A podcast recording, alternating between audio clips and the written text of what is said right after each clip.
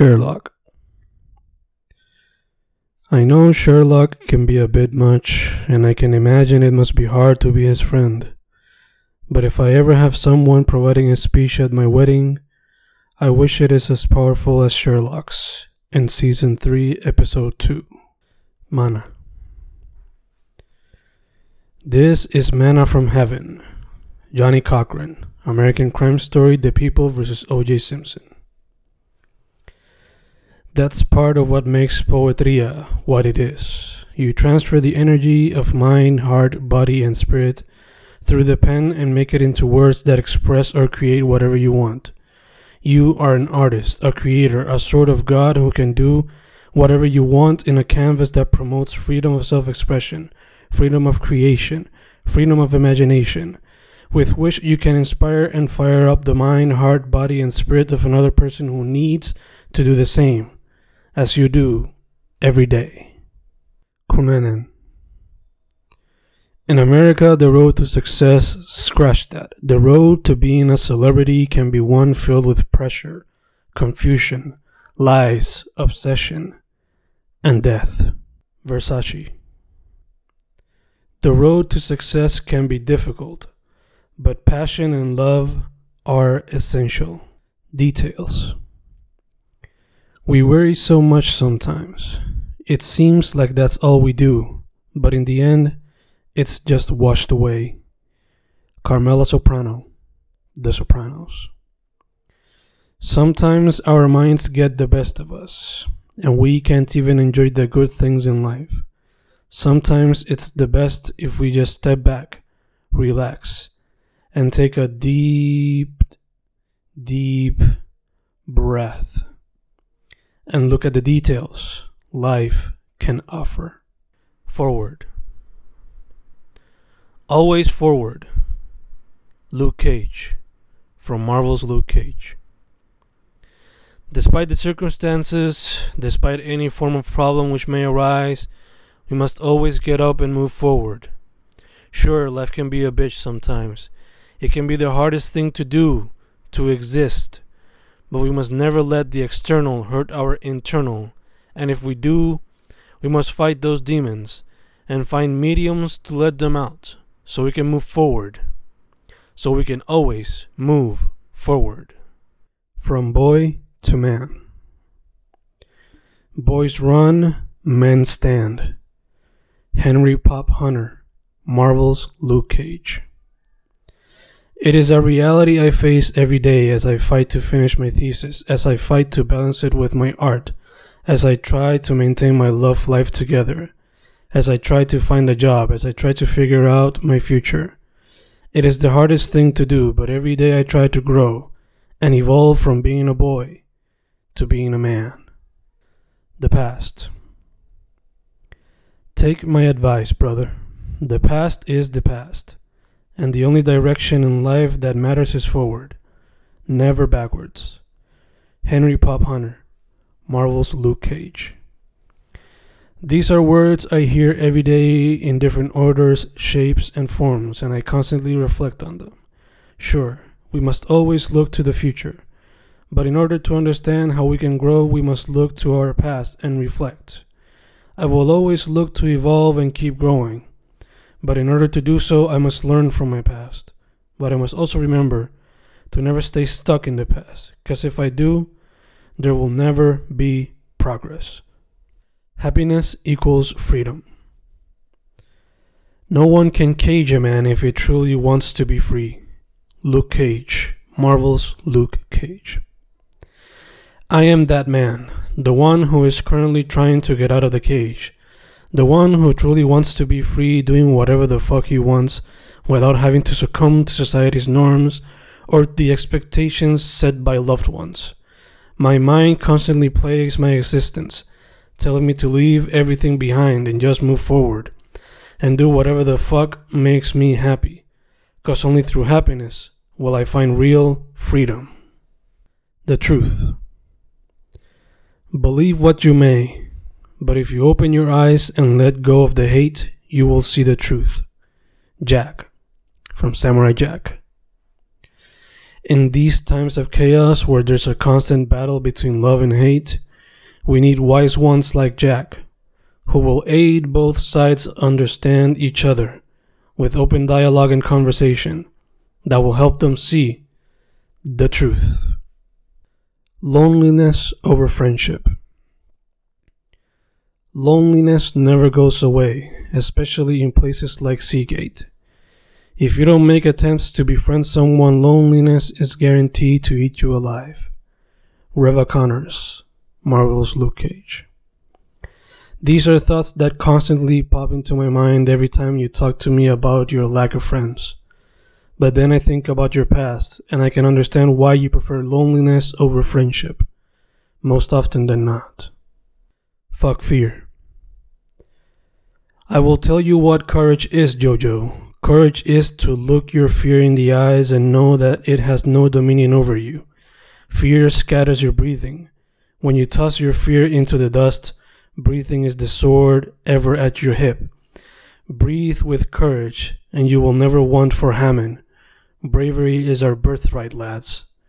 Baron William A. Zeppeli from JoJo's Bizarre Adventure.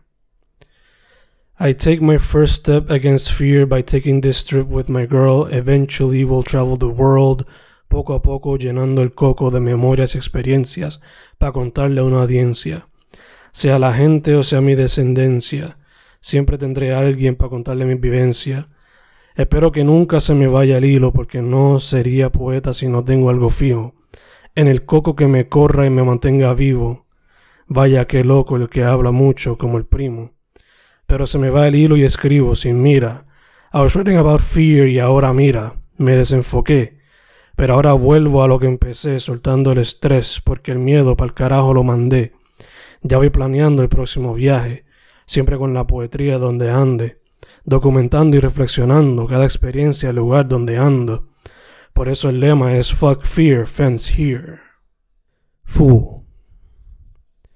Before I do anything, I ask myself, would an idiot do that? If the answer is yes, I do not do that thing. Dwight Schrute from The Office. I am a man of many trades, mostly in the arts, but I always question like Dwight K. Schrute. I don't want to be a fool just like that dude. And if I look like a fool, I learn like I should. Cause I'm never fooled. Once, nor two, nor three times. Nobody got time for that in life. So I always learn from my mistakes and think about what I'ma do next. Esa luz. Even in the bowels of the most darkest creatures, there is beautiful light. Jack, from Samurai Jack. A veces miramos a criminales como lo peor de lo peor, pero se nos olvida ver que hubo un tiempo donde quizás fueron mejor. Tenían una luz adentro cuando la inocencia era su vivencia un tiempo crítico donde la crianza y la influencia alrededor eran esencial. En ese ejemplar, un criminal es difícil justificar, pero hay posibilidad de rehabilitar, si se puede tocar, esa luz que una vez fue esencial. Manhunt Unabomber. I look at James Fitzgerald's determination and I see a bit of myself, and I see how I can easily be like him leaving loved ones and friends behind just because of legacy. So, I sit back, relax, and think real hard if I'm willing to go that far. So far that I'm willing to hurt those I love in order to leave a form of legacy. Narcos. I look at the many shootouts in Narcos and I think about the shootout that happened not too long ago in Área Metro between young rival gang members and I wonder if this type of violence might ever elevate to the level found in Narcos. Sure, the series perhaps exaggerated it a bit, but it did happen, and many innocent Colombians died due to power struggles between criminals and the law. I look at the corruption found in Narcos political figures, and I think about the corruption found in my island's government, and I wonder if said corruption has also involved drug dealing criminals. History has already shown us that many Puerto Rican politicians are criminals in their own way. But I wonder if they've been involved with narcotic criminals, or if the narcos have any involvement in our government's decision. It makes you wonder it makes you wonder. Evil Genius. What could have driven such minds to commit such acts of violence? What? A few dollars? Nah. Can't be. Was she that powerful? That convincing? She was clearly mentally ill. How could they not see that? How could they not take a stand and simply said no? It boggles the mind.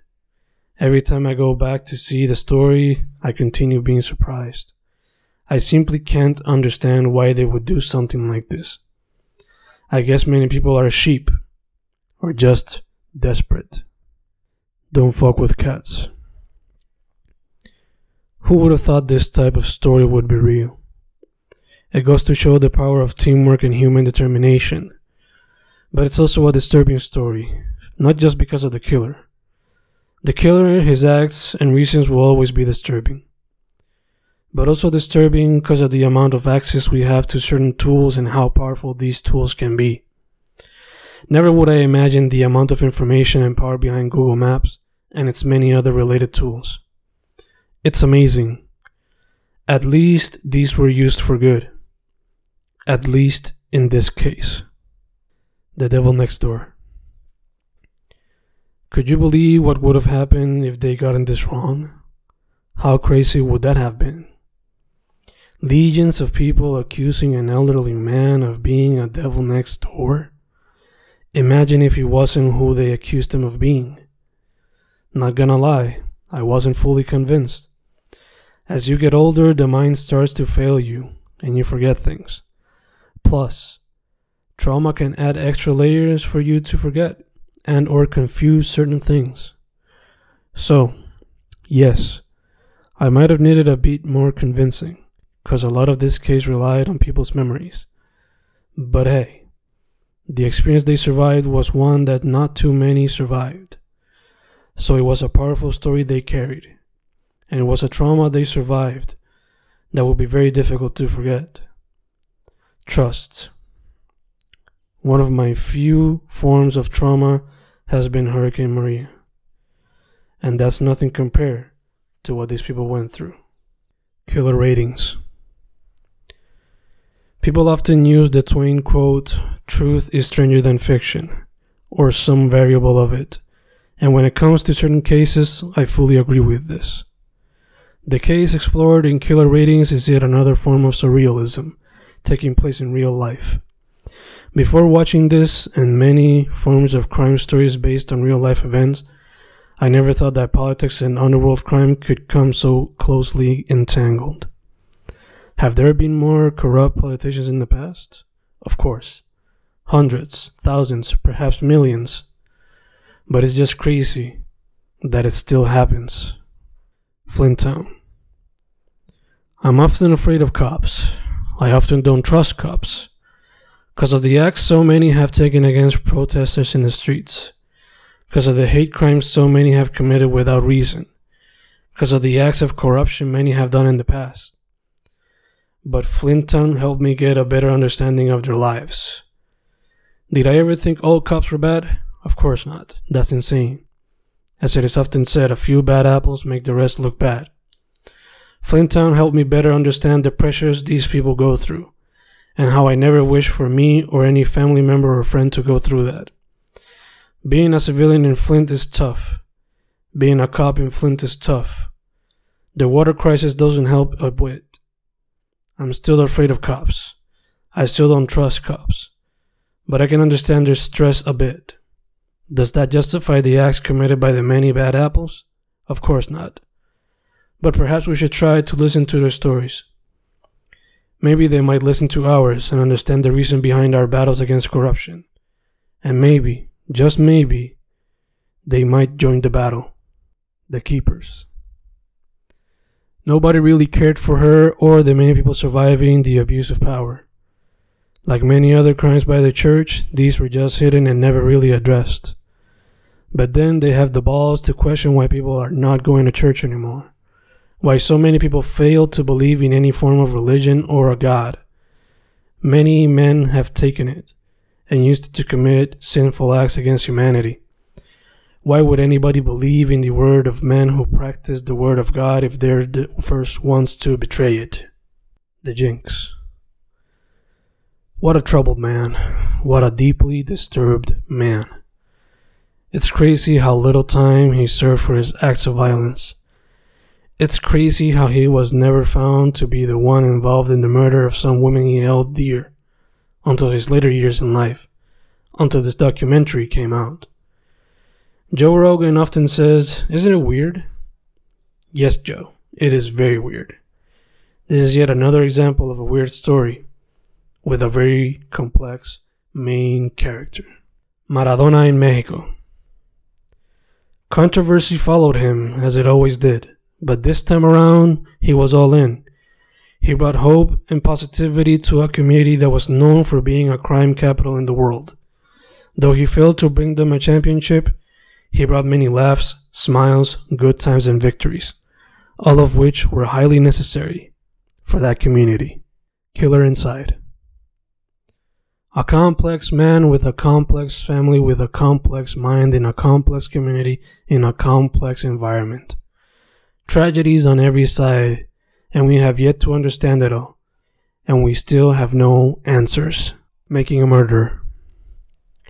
Think before rebelling against the system, because you might have been framed once, and you might be telling the truth for a second time. But once you make them look foolish, They'll try to pin you down with or without facts when they have a second chance to throw you in jail. The Confession Killer. We look back at history and it's amazing how easily cases were hidden under the bed, and how it's amazing how little we cared for psychology and mental health. So much so that a man suffering from mental problems confessed to so many murders that we just accepted them as if it was normal. Did he commit murder? Most likely, but definitely not as many as he admitted to. Conversations with a killer. People would often call him a boy next door, but others would call him a handsome devil, a complex man with hunger for power expressed in the form of rape and murder who had a sex appeal that made women go wild for him. That's who he was. His acts of evil will never be forgiven no, never. But he will forever be studied for future cases, and these tapes and episodes will definitely help when they see us. This is the type of case that makes me fear the cops, that makes me distrust the cops. When they see us, when they truly see us, they will see that we too are humans. Wild, wild country. People will always fear that which they don't understand. Fear brings hate, hate brings violence, violence brings death. However, not everything was pretty with pink and rainbows. Inside what seemed like a beautiful community, there was a darkness that was rarely displayed, which eventually exploded when things took a sharp left. The Umbrella Academy. How do you truly mature when your childhood was nothing that could be deemed normal?